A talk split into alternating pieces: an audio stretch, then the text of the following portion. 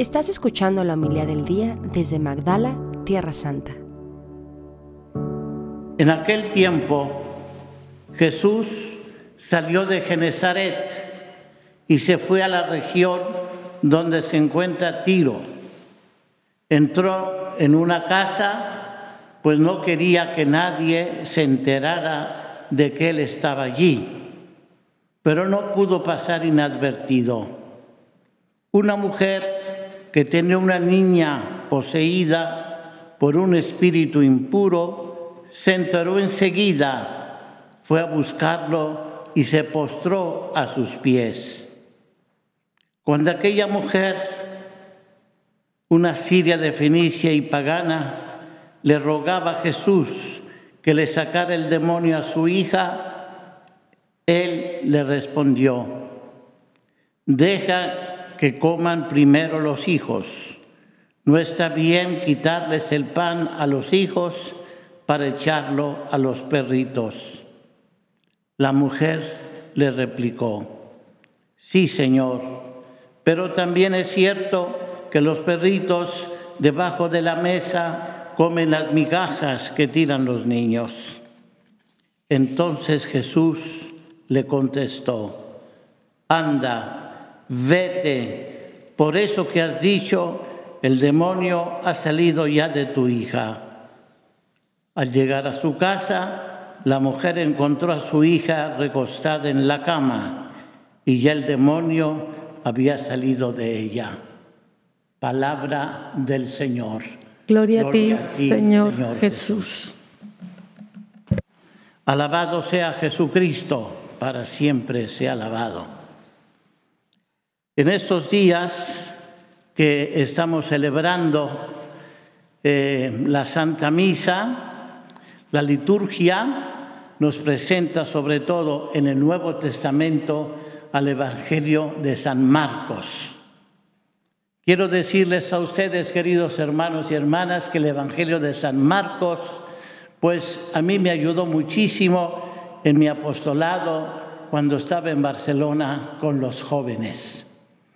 Y gracias a ese esfuerzo que supuso para mí el preparar unas homilías eh, para los jóvenes, pues pude escribir dos libros eh, que están por ahí publicados en Amazon, eh, con los títulos Que yo te siga y te seguiré.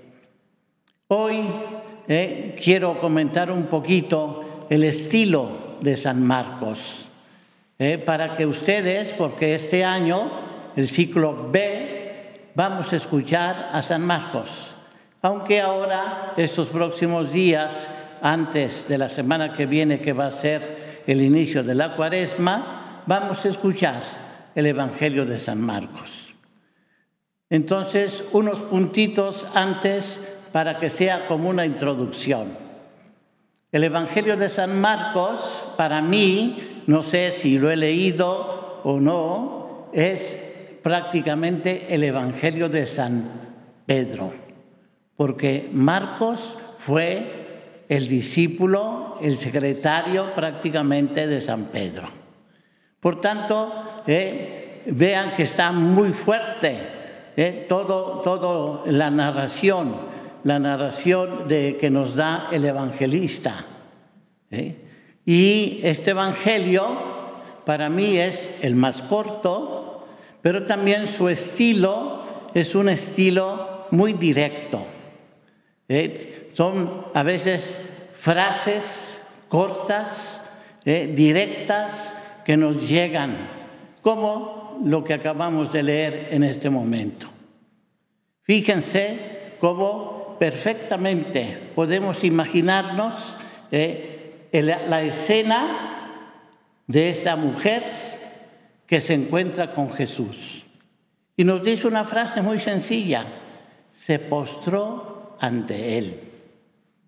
Qué importante esto. ¿eh? Fíjense que con, esta actitud, así es como nosotros debemos aproximarnos a Jesús.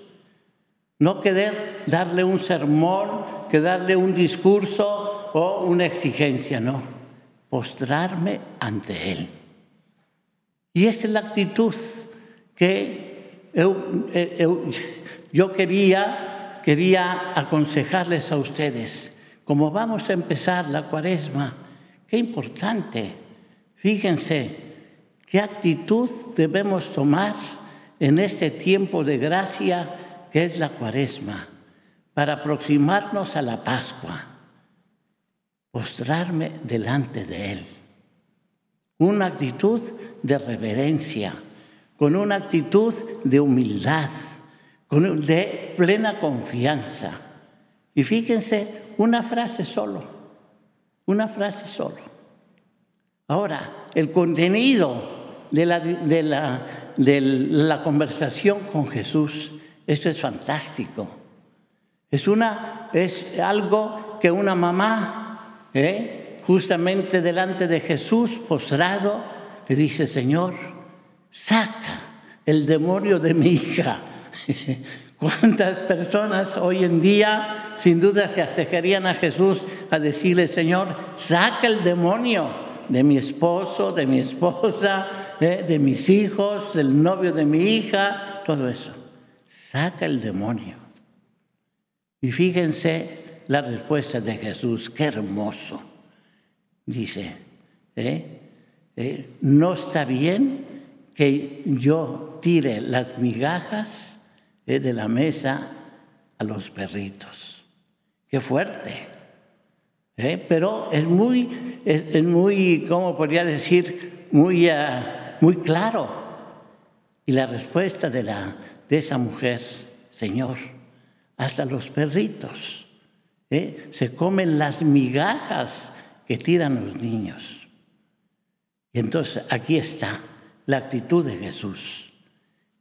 Grande es tu fe, grande es tu fe. Entonces, queridos hermanos, hoy me gustaría que insistiéramos eso, aproximarnos a Jesús con una actitud ¿eh? de plena confianza y de fe y abrir nuestro corazón. No digo que estemos endemoniados, pero que necesitamos una purificación sin duda. Entonces, que esta próxima Semana Santa sea un ejercicio ¿eh? para postrarnos delante de Él y para abrir nuestro corazón y decirle, Señor, líbrame de todo esto que me hace mal, que no me deja seguirte con plenitud. Entonces, esto es importante. Y entonces, como conclusión para hoy, yo diría eso. Primero, ¿eh? esa postura de acercarme a Jesús con plena confianza. Con plena confianza.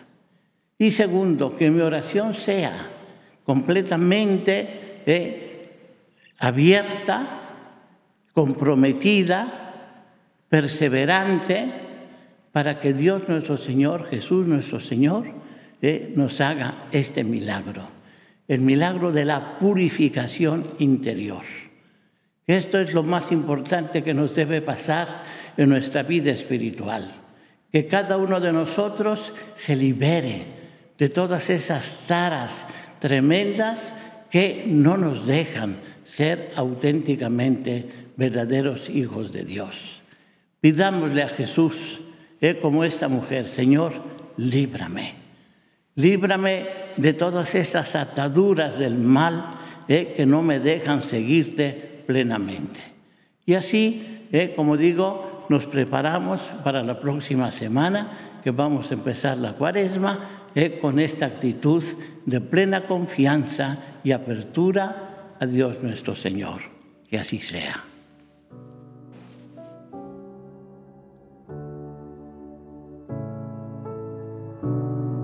Muchas gracias por escucharnos. Si quieres conocer más acerca de Magdala, síguenos en YouTube y Facebook.